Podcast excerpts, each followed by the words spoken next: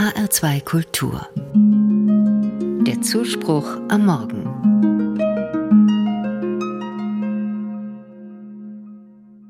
Nach sechs Wochen Sommerferien beginnt heute in Hessen wieder die Schule. Meine Kinder grummeln schon seit einigen Tagen. Ihre Vorfreude hält sich in Grenzen. Und auch ich als Mutter seufze ein wenig. Mit dem neuen Schuljahr beginnt wieder das sich kümmern um Schulsachen, ums Lernen, Hausaufgaben, Elternabende stehen an. Ich muss am ersten Schultag aber auch immer an meine Großmutter denken. Meine Oma war nicht einmal zwölf Jahre alt, als sie von der Schule abging. Nicht, weil sie keine Lust mehr hatte aufs Lernen und auch nicht, weil die Noten zu schlecht waren.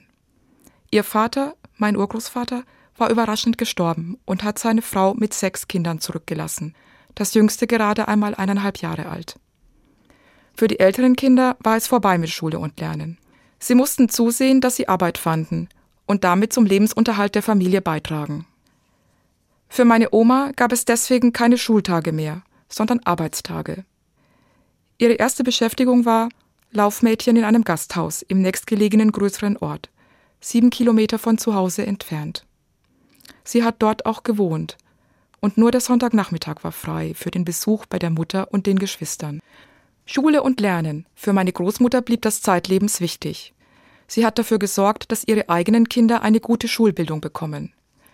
Bis ins hohe Alter hat sie sich bei uns Enkelkindern nach den Fortschritten in der Schule erkundigt.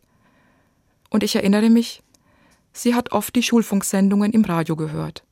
Und eine ihrer liebsten Fernsehsendungen war das Telekolleg, vorzugsweise Pauk mit Latein. Zum Glück haben sich die Zeiten geändert, zumindest bei uns. Aber für viele Kinder weltweit ist die Erfahrung meiner Oma nach wie vor Realität. Das katholische Kinderhilfswerk Die Sternsinger schätzt, 264 Millionen Kinder können weltweit nicht zur Schule gehen, weil ihre Schule im Krieg zerstört wurde, weil sie auf der Flucht sind oder weil ihre Eltern es sich schlicht nicht leisten können und die Kinder zum Broterwerb beitragen müssen. Schulbildung könnte der Schlüssel zu einem besseren Leben sein, er bleibt ihnen vorenthalten. Und auch bei uns ist es immer noch so, dass Kinder aus privilegierten Elternhäusern bessere Chancen auf eine gute Schulbildung haben. Ich weiß, Schule macht bestimmt nicht immer Spaß. In unserem Schulsystem gibt es viel zu verbessern. Schulalltag und Leistungsdruck setzen vielen Kindern und Jugendlichen zu. Aber heute, am ersten Schultag, will ich auch daran erinnern, zur Schule gehen zu können. Das ist vor allem eine Chance. Eine Chance, die eigenen Fähigkeiten zu entfalten und die Chance, eine Ausrüstung zu bekommen, um in dieser Welt zurechtzukommen und einmal selbstbestimmt leben zu können. Eine Chance, die überall auf der Welt selbstverständlich sein sollte und kein Privileg. Und auch daran will ich erinnern, Neues zu lernen, den eigenen Horizont zu erweitern und das eigene Können zu entdecken, das kann einfach sehr viel Freude machen. Meine Oma hat das gewusst.